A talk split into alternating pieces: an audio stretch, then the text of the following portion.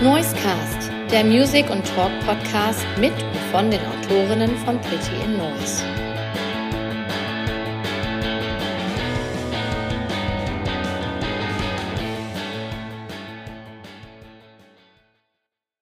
Herzlich willkommen beim Noisecast, dem Music and Talk Podcast von Pretty in Noise, eurem Magazin und Shop für äh, allem rund um Musik. Ich bin Pin-Autor Marc und ich begrüße heute wieder eine ganz wunderbare Band oder die Sängerin einer Band in der letzten Sendung des Jahres, nämlich Brockhoff. Brocky, hallo. Hey. Ich habe jetzt gesagt, äh, Band, Sängerin. Äh, wie ist das eigentlich bei dir? Äh, ist das eine feste Band, Brockhoff? Siehst du dich als Band oder ist das äh, ein, ein Songwriter-Projekt? Ist das ein Solo-Ding, Brockhoff? Es ist ja ganz klar verbunden mit deinem Namen.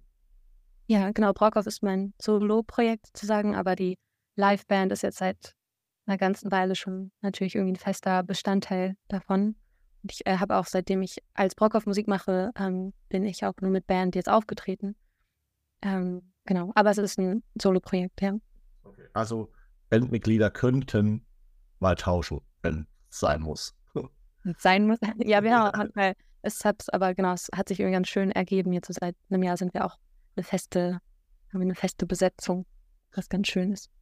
Ja, vor einigen Wochen war ähm, der Schlagzeuger von Willow Palo hier zu Gast. Der war auch mal Teil deiner Band, ne? Ja, der hat auch ein paar Mal schon mit uns gespielt. Das stimmt. Ja. Okay, ja, erst einmal herzlichen Dank, dass du dir die Zeit nimmst für unseren Podcast. 2023 geht zu Ende. Wie wirst du den Jahreswechsel verbringen? Ähm, wahrscheinlich in, in Hamburg mit Freunden, ganz entspannt. Bist du, bist du jemand, der sich am Ende des Jahres hinsetzt dann das Jahr über so Revue passieren lässt oder ist das für dich einfach fließender Übergabe und gar nicht so was Besonderes? Ähm, ich glaube eher letzteres, wobei natürlich irgendwie ist es immer dadurch, dass so um die Weihnachtszeit rum und auch um den Neujahrswechsel herum ähm, ist ja immer so, sag ich mal, gezwungenermaßen auch ein bisschen ruhiger, weil alle irgendwie im, im Urlaub sind und irgendwie alle vielleicht bei ihren Families und Friends. Und dann ist da natürlich auch irgendwie mehr Zeit, Sachen Revue passieren zu lassen, als ähm, im Sommer, wenn man irgendwie jedes Wochenende auf Festivals unterwegs ist. Ähm, deswegen passiert das so ein bisschen automatisch. Ähm, so war es zumindest letztes Jahr oder in den letzten Jahren. Aber es ist nicht so, dass ich den, den Jahreswechsel jetzt besonders für mich persönlich zele zelebriere oder, oder so, sondern es fühlt sich eher ein flüssiger Übergang an. Aber es, dadurch, dass irgendwie so ein bisschen mehr Raum und Zeit dann dafür da ist, passiert es auch automatisch, dass man, glaube ich, da so Dinge ein bisschen mehr Revue passieren lassen kann. Was aber auch schön ist, dass da mal der Raum dafür da ist, weil es jetzt irgendwie das Jahr über auch ähm, nicht so viel Raum dafür da war. Dein, dein Jahr war sehr busy.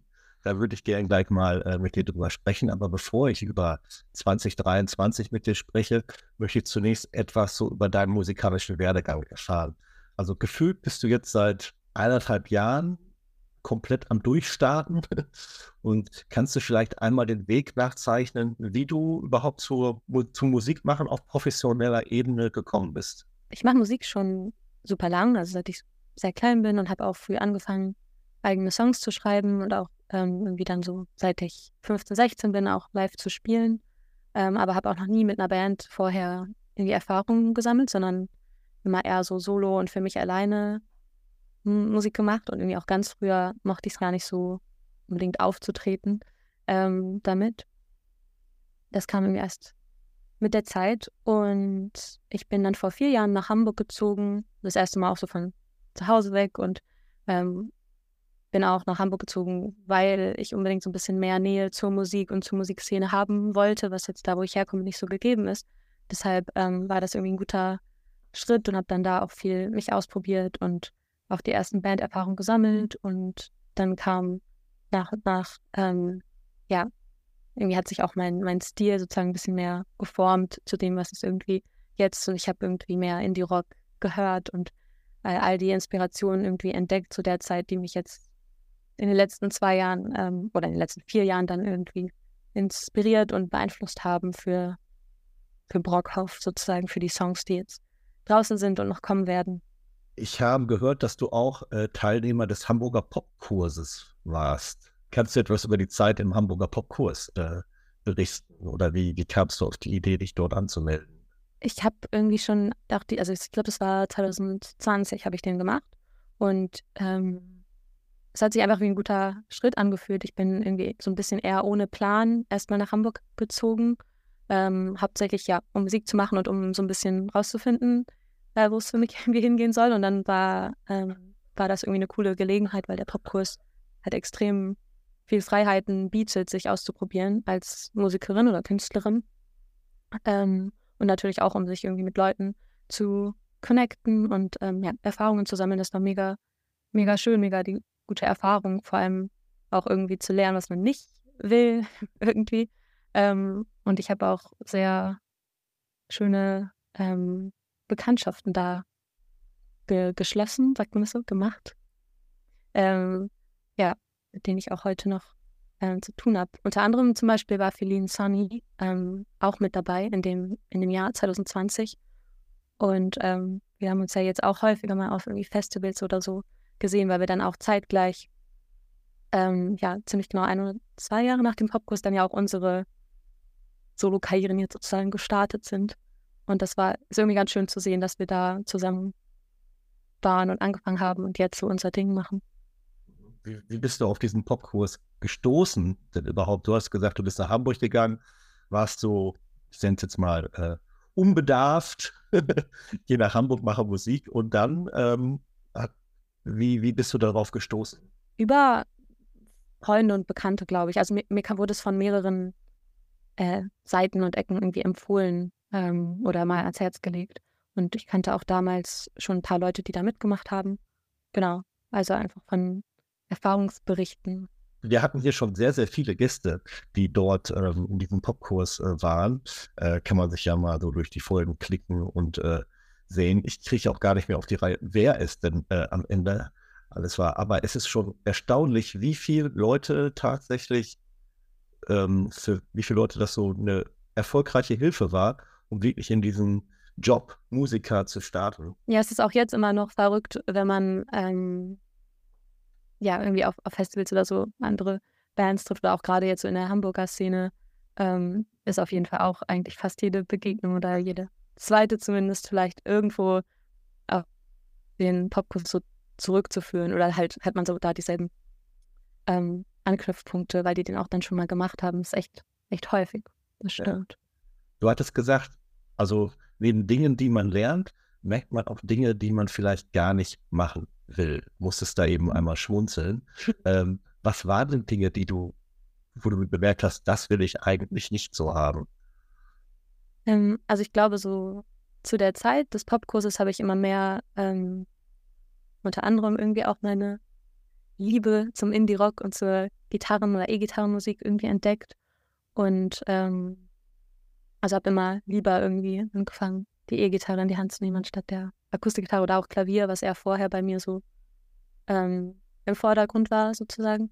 Und ich glaube, am Anfang, ähm, wenn ich ehrlich bin, war ich auch super eingeschüchtert so im Popkurs, weil ich hatte vorher, ähm, ich kam halt irgendwie so vom, vom Dorf, irgendwie von zu Hause, ähm, noch bei den Eltern gewohnt, war immer so die einzige im, äh, im, im Schul- und Freundeskreis, die irgendwas mit Musik und Kunst am, am Hut hatte. Und dann wird man auf einmal in so einen Pool an Leuten, sind ja immer irgendwie so 50, 60 Leute in diesem Popkurs pro Jahrgang sozusagen geworfen, ähm, wo halt alle in Anführungsstrichen dasselbe machen, also halt Musik machen. Das war für mich erstmal voll neu und da muss man ja auch erstmal irgendwie vielleicht checken, so wo, also erstmal ganz viel auch über seinen eigenen Schatten springen, ähm, indem man irgendwie viele Leu fremde Leute ähm, auf fremde Leute zugeht und mit denen vor allem Musik macht, was ja auch irgendwie was Intimes sein kann oder was sehr Persönliches sein kann.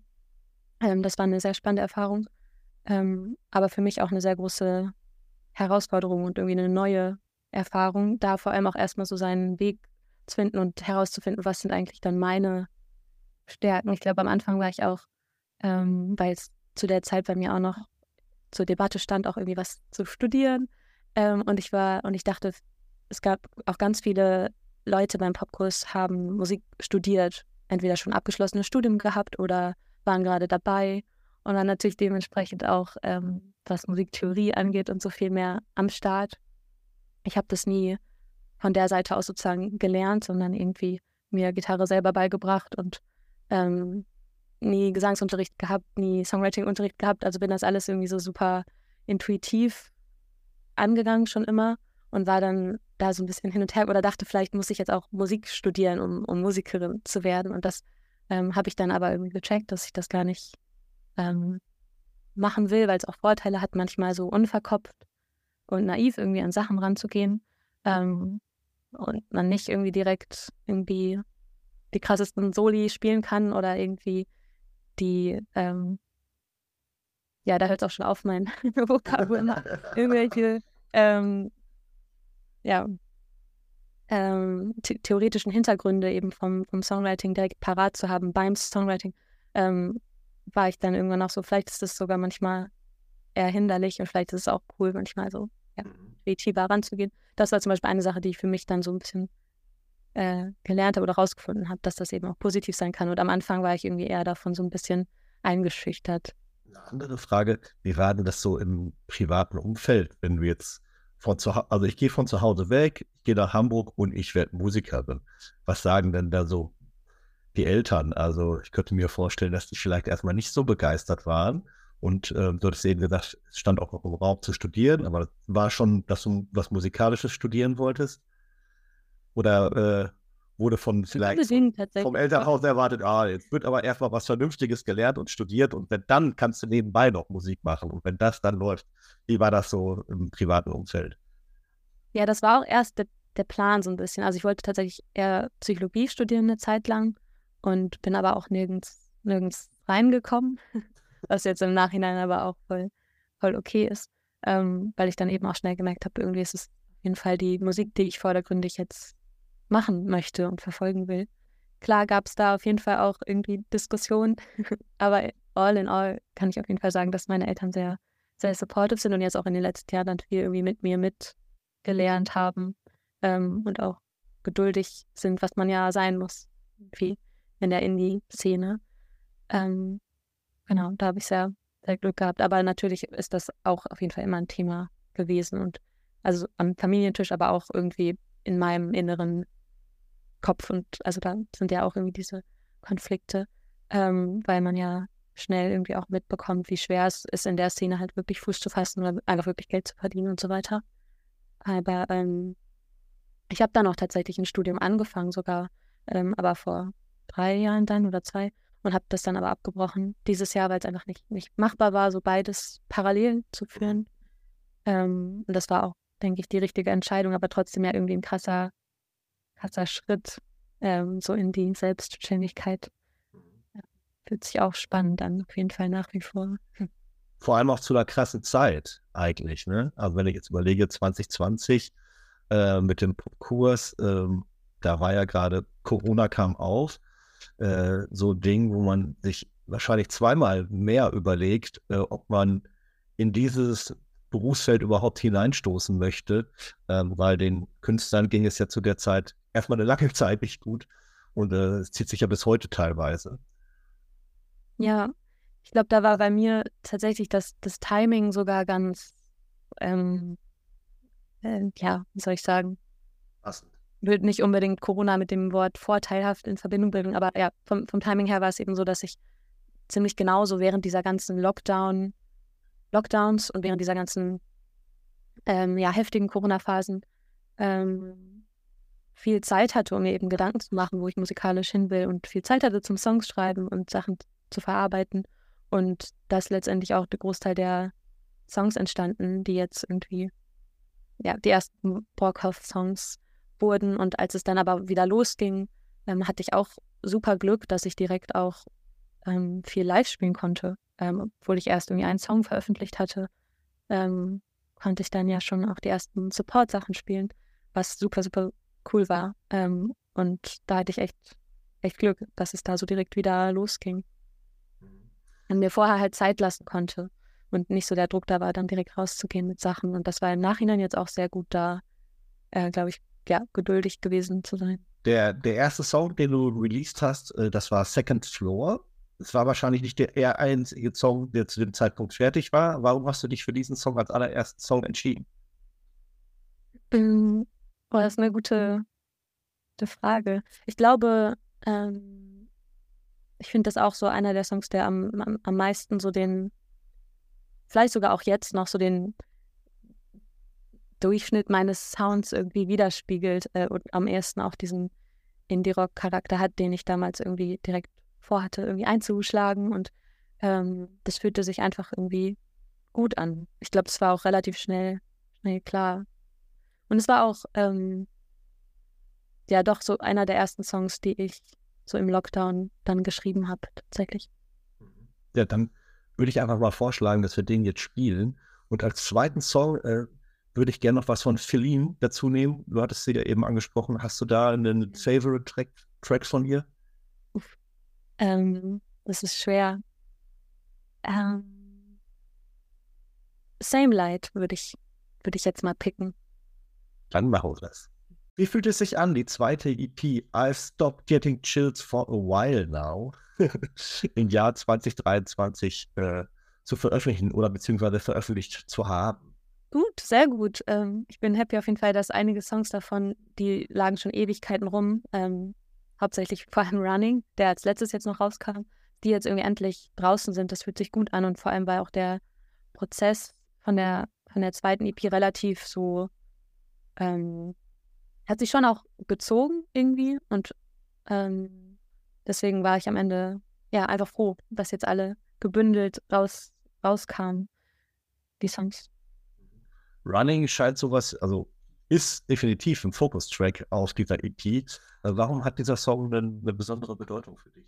Es ist so der Song, mit dem ich so am meisten auf dem Kriegsfuß stehe, tatsächlich. Es ist gar nicht mein äh, Favorite-Song. Ähm, deswegen, aber er, ja, es ist irgendwie verrückt. Also ich habe den geschrieben äh, vor vier Jahren, ähm, ziemlich genau, als ich nach, nach Hamburg frisch gezogen bin und ähm, auch noch gar nicht richtig ja, für mich klar hatte, ähm, was für eine Richtung ich musikalisch einschlagen will. Und dann hat der Song halt in, innerhalb der letzten vier Jahre super viele, super viel mitgemacht quasi und super viele verschiedene so Produktionssteps durchlaufen und irgendwie war es ein Auf und Ab und dann war es natürlich für mich zwischendurch echt schwer, den auch noch so zu fühlen, weil, weil ich halt einfach vor vier Jahren in dem Moment ja andere Dinge gefühlt habe als jetzt. Ähm, aber irgendwie auch mal eine, eine spannende Erfahrung. Aber da, bei dem Song war es wirklich so, da war ich so froh, als der jetzt draußen war, dass ich den endlich quasi loslassen konnte, ähm, weil es ja zwischendurch für mich irgendwie schwer war, ähm, weil sich das so gezogen hat. Und andere Songs auf der EP, wie zum Beispiel Whenever You Want, sind halt super fließend, so vom, vom Schreibprozess in den Produktionsprozess übergegangen und es fühlte sich dann natürlich direkt intuitiver an. Ähm, aber ja, wenn du die erste und zweite EP miteinander vergleichst, ähm, wie würdest du so die musikalische Entwicklung im Sound beschreiben? Gibt es da bestimmte Veränderungen oder Fortschritte auch, die dich vielleicht noch besonders stolz machen? Hm. Für mich ist bisschen schwer, die beiden zu vergleichen, weil die Prozesse, wie die, also EPs entstanden sind, sehr unterschiedlich waren. Ähm, bei der ersten war es noch ein bisschen mehr so in einem Stück und die zweite, wie gesagt, fühlte sich so ein bisschen gestückelter an. Die erste Single kam ja sogar auch schon im letzten Jahr raus, also schon jetzt vor über einem Jahr. Ähm, und deswegen fühlte sich für mich ein bisschen weniger wie so ein Gesamtwerk an und mehr wie eine Sammlung an Songs, die so in einem Zeitraum entstanden sind. Ähm, das, das ist für mich so ein, ein Unterschied. Und dadurch hatte ich aber, glaube ich, auch mehr, ähm, habe mir so rausgenommen, mich auch mehr drauf auszuprobieren und mehr zu experimentieren und ähm, dann auch das irgendwie hinzunehmen, dass die Songs auch ein bisschen mehr in unterschiedlichere Richtungen ausbrechen, ähm, als vielleicht noch bei der ersten EP. Also so ein bisschen mehr auch für sich stehen und einfach in unterschiedliche ja, Extreme sozusagen gehen. Also Running zum Beispiel ist ja schon auch sehr so ein bisschen eine andere Soundwelt als jetzt äh, Why zum Beispiel oder Whenever You Want. Ähm, aber dadurch, dass es sich, wie gesagt, für mich eh wie so eine, eher so eine Sammlung an Songs anfühlt, anstatt jetzt ein Gesamtwerk, war das für mich dann auch fein, den da auch mit drauf zu tun. Und ähm, ja, genauso ist zum Beispiel Three Weeks Ahead, das ist so eine Ballade ja eher. Ähm, ja, steht irgendwie auch eher im Kontrast zu einem White zum Beispiel, der irgendwie eher, eher grungiger ist. Und äh, ich fand es irgendwie, ja, spannend, dann da die verschiedenen Facetten auf der EP so zusammenzufassen. die Songs sind ja zu ganz unterschiedlichen Zeiten scheinbar entstanden und äh, völlig durcheinander im Prinzip und gar nicht chronologisch, wie sie jetzt letztendlich äh, veröffentlicht wurden. Wieso gibt es kein Album bisher? ähm, Weil man hätte die Songs ja auch alle auf einem Album zusammenfassen können. Ähm, ja, aber ich glaube, am Anfang war es cool, sich jetzt so ein bisschen mehr äh, Zeit zu nehmen und auch ruhig so irgendwie Step by Step zu arbeiten und irgendwie auch Single für Single. Aber ich merke, also ja, jetzt habe ich auf jeden Fall sehr Lust und zwar von Anfang an mein Plan, ähm, ja, jetzt als nächstes dann ein, ein Album zu machen. Auch mit dem Gedanken, dass sich das dann ja mehr anfühlt, an einem Gesamtwerk zu arbeiten, als eben jetzt so bei einer EP. Aber ich glaube, um erstmal so reinzustarten sozusagen und auch so ein bisschen mehr um ähm, Sachen auszutesten, war das jetzt irgendwie der ein cooler Weg mit zwei EPs und eher so Single für Single zu arbeiten. Ähm, und für ein Album wollte ich mir irgendwie noch mehr Zeit nehmen und mehr Raum haben und auch noch ein bisschen weiter sein, wo ich irgendwie als Künstlerin gerne eben hin möchte, soundmäßig.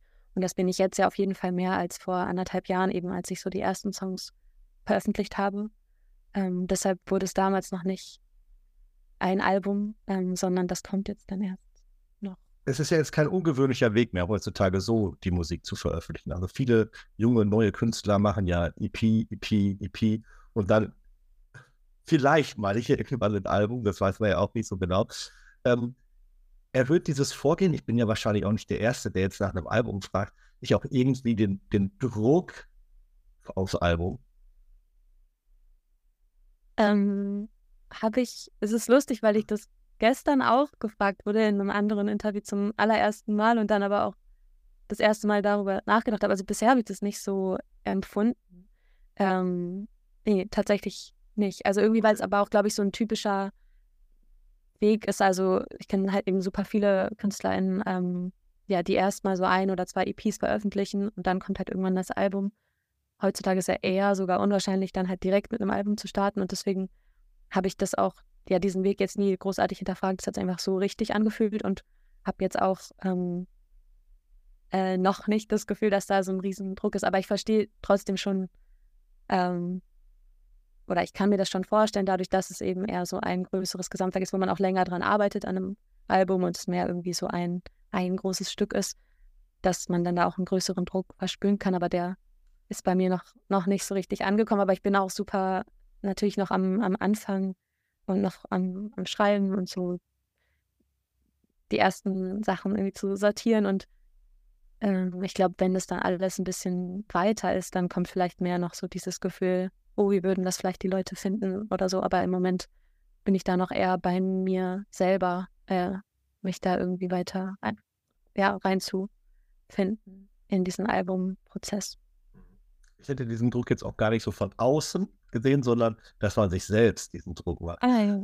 Aber die Frage ist jetzt auch, wie du dieses Konzept Album angehst. Würdest du jetzt ausschließen, dass jetzt die Songs von der EP überhaupt nicht aufs Album kommen? Aber man, man kann ja auch irgendwie zwei, drei Songs oder mehrere Songs von den EPs ja auch auf dem Album veröffentlichen. Das schließt sich ja nicht aus. Wie, wie siehst ja, du das? Ja, stimmt ich, ich will mich jetzt noch nicht zu 100% festlegen und hier jetzt noch nichts Falsches äh, prophezeien, aber tendenziell habe ich eher Lust, ähm, komplett neue Songs ähm, ja, auf mein Album zu tun. Ich glaube, darauf wird es hinauslaufen. Ähm, und zu dem Druck so von einem selber. Also ich glaube, im Moment empfinde ich es eher als, ähm, ja, nicht als Druck, sondern eher als, ja, was Positives, jetzt ein bisschen mehr Zeit zu haben wieder für Writing und nichts zu sammeln, irgendwie, nachdem man jetzt ein bisschen, wie gesagt, sich auch ausprobiert hat auf zwei EPs ähm, und mehr Platz zu haben, einfach auf einem Album so seine ganzen ja, künstlerischen Ideen und Inspirationen einzubringen. Ähm, das finde ich, empfinde ich eher als angenehm als jetzt als Druck bisher. Sind die EPs eigentlich physisch veröffentlicht worden? Ja, genau. Es gibt Vinyls von, von beiden EPs. Ein Vergleich zur Band äh, Leoniden, die kennst du ja sicherlich.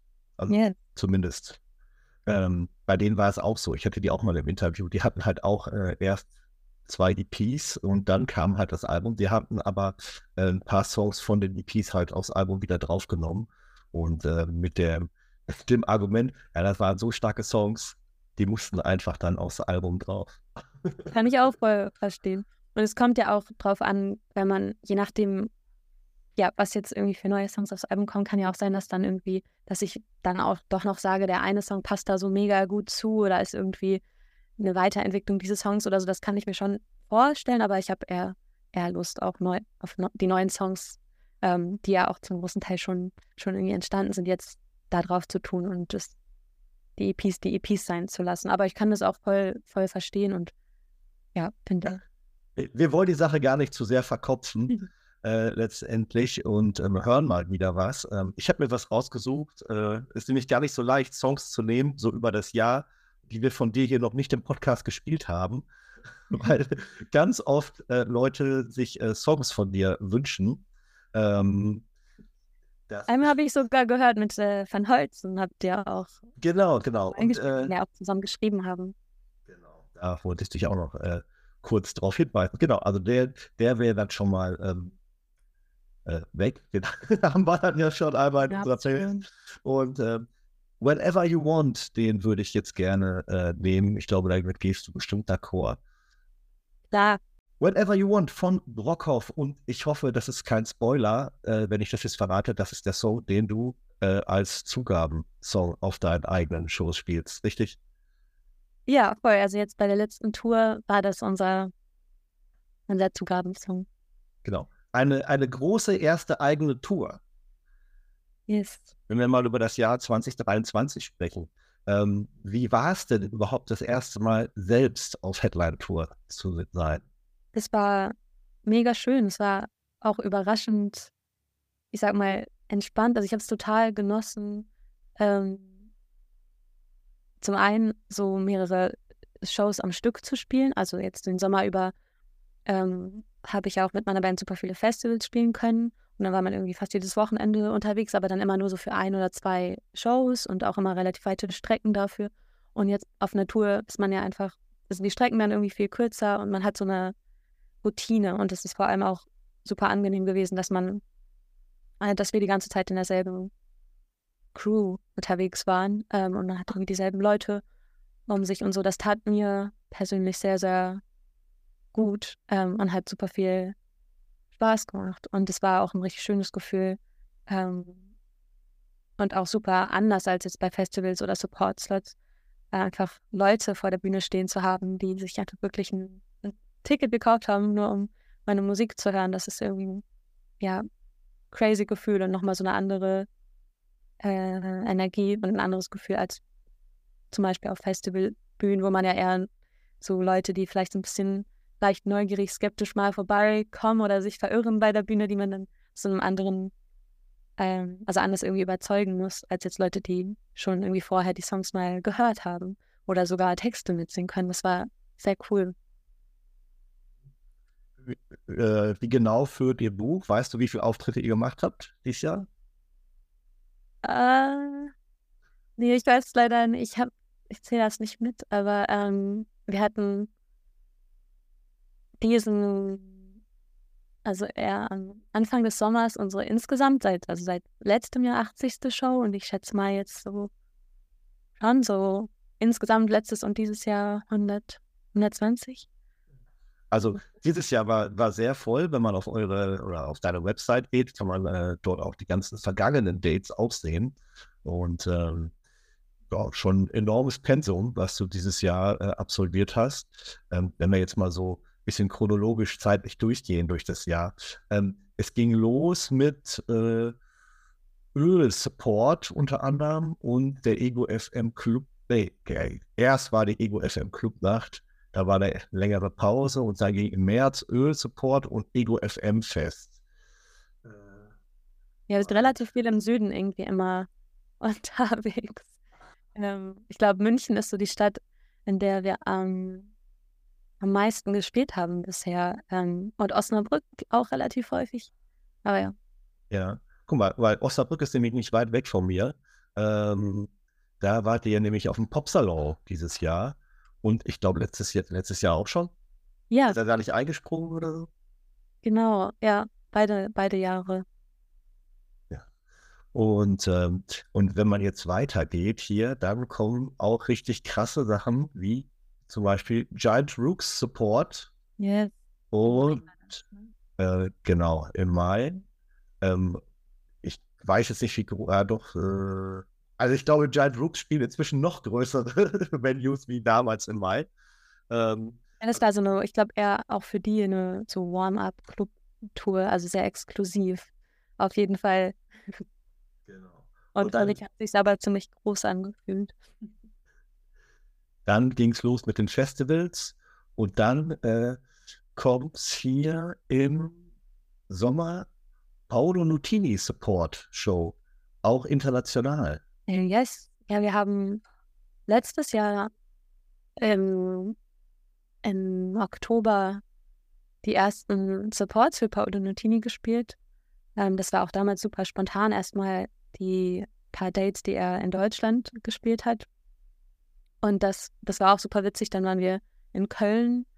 Ähm, ich glaube, das war im Oktober irgendwie. Und dann waren wir da und wurden dann irgendwie an dem Abend noch gefragt, ob wir den nächsten Tag vielleicht auch noch in Paris.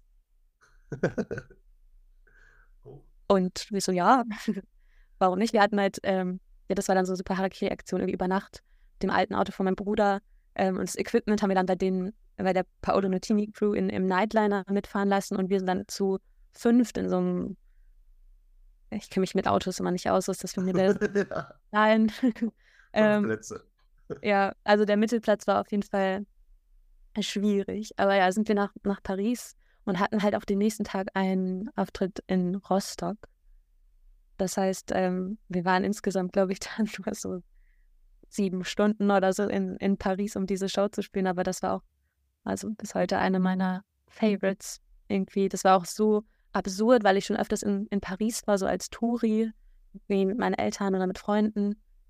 Ähm, und auch da beim äh, Montmartre in der, in der Gegend, wo auch die Sacré-Cœur ist, wo man ja auch eigentlich immer, wenn man in Paris ist, so als Touri irgendwie mal vorbeischaut.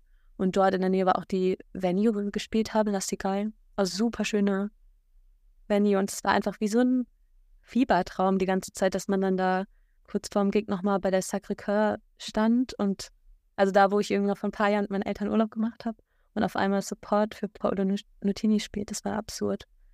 Und ja, dann waren wir im Dezember auch noch in, in der UK mit ihm auf Tour und jetzt dann diesen Sommer auch nochmal auf, auf drei Shows. Wie, wie ist das, im, wenn man im Ausland spielt? Wie, wie unterscheiden sich die Gigs vom Brockhaus in Deutschland mit denen im Ausland?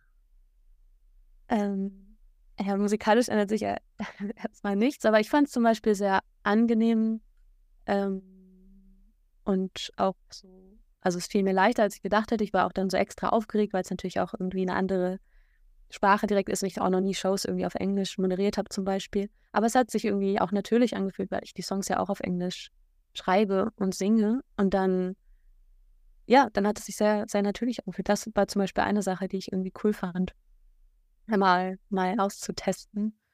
Ähm, und auch generell natürlich für mich sehr spannend war zu, zu sehen, wie irgendwie englischsprachige Musik, die ich ja nun mal mache, dann in den, bei den Native-Speakern sozusagen ankam. Das war, war ziemlich cool und auch super viele meiner Inspirationen äh, kommen auch aus der UK und auch in der, also in der UK ist ja auch gerade so Indie-Rock, Grunge, ähm, doch auch nochmal verbreiteter oder die Szene irgendwie größer als in Deutschland.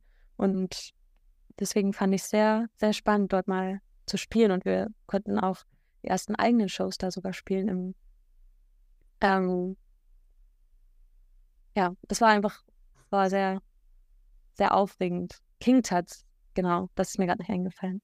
Da haben wir gespielt. Und das irgendwie, das ist so krass, weil ähm, alle, eigentlich wird alle meine Idole da schon aufgetreten sind in den Anfängen ihrer Karrieren. Und dann da die ganzen Namen zu sehen, war, war irgendwie crazy. Ähm, also ja, das war auf jeden Fall die mit aufregendste Erfahrung bisher, die Shows dort. Wir Ja. waren aber auch alle krank. Das war ein bisschen Ja, manchmal muss man da durch. Ähm, ja, super kalt und, und grau und regnerisch. ja, aber das kennst du ja aus Hamburg. Mhm. ähm, Ja. kennst du die Künstlerin Thala? Ja, voll. Ich glaube, die hat sogar auch. Gut, aber wir haben uns Ja. ein, zwei Mal auch gesehen auf, auf Festivals. Ich glaube, die hat auch äh, Paolo Nutini Support gespielt. Äh, ja. Da, wo ihr nicht wart, da war, war sie dann. Und ähm, weil du jetzt gesagt hattest, du kanntest das nicht so, Shows auch auf Englisch zu moderieren. Ähm, da finde ich es faszinierend bei der, wenn die in Deutschland auf Festivals auftritt, die macht auch alle Ansagen in Deutschland auf Englisch. Ja, konsequent. Aber ich glaube, ähm, ist nämlich, glaube ich, auch äh, halb Kanadierin oder so. Oder habe ich da irgendwas vercheckt? Das könnte sein. Ich, ich weiß auch nicht auf jeden. Das äh könnte, das könnte sein, aber den, den Auftrag geben wir mal an. Vielleicht lag es dann deshalb auch noch näher. Aber es liegt natürlich auch irgendwo nahe, wie gesagt, weil die Musik irgendwie einen internationalen Approach hat und, und ja auch gerade in Städten wie Berlin oder so auch alle Leute in der Regel ja, also ja. in Deutschland generell ja, viele Leute Englisch sprechen, aber auch gerade in Berlin, in inter sehr internationalen Städten, ähm, das ja irgendwo auch, auch Sinn macht. Und ich glaube, ähm, ja, dann muss man einfach gucken, womit man sich am wohlsten fühlt. Ähm, aber das kann sich ja auch immer nochmal ändern oder eben auch von Stadt zu Stadt zu variieren. Je nachdem, irgendwann kennt man ja vielleicht auch so sein Publikum ein bisschen besser und kann es besser einschätzen. Aber du hast den entscheidenden Punkt genannt, äh, womit man sich am wohlsten fühlt. Wahrscheinlich fühlt sie sich damit am wohlsten. Weil ich hatte sie halt auf dem Fest, auf dem Apple Tree Festival gesehen. Und dann, Oder war ich auch? Ja, ich weiß, ich weiß, da warst du auch. Aber, ähm, zwar Apple Tree letztes Jahr, ne? Mm, ja.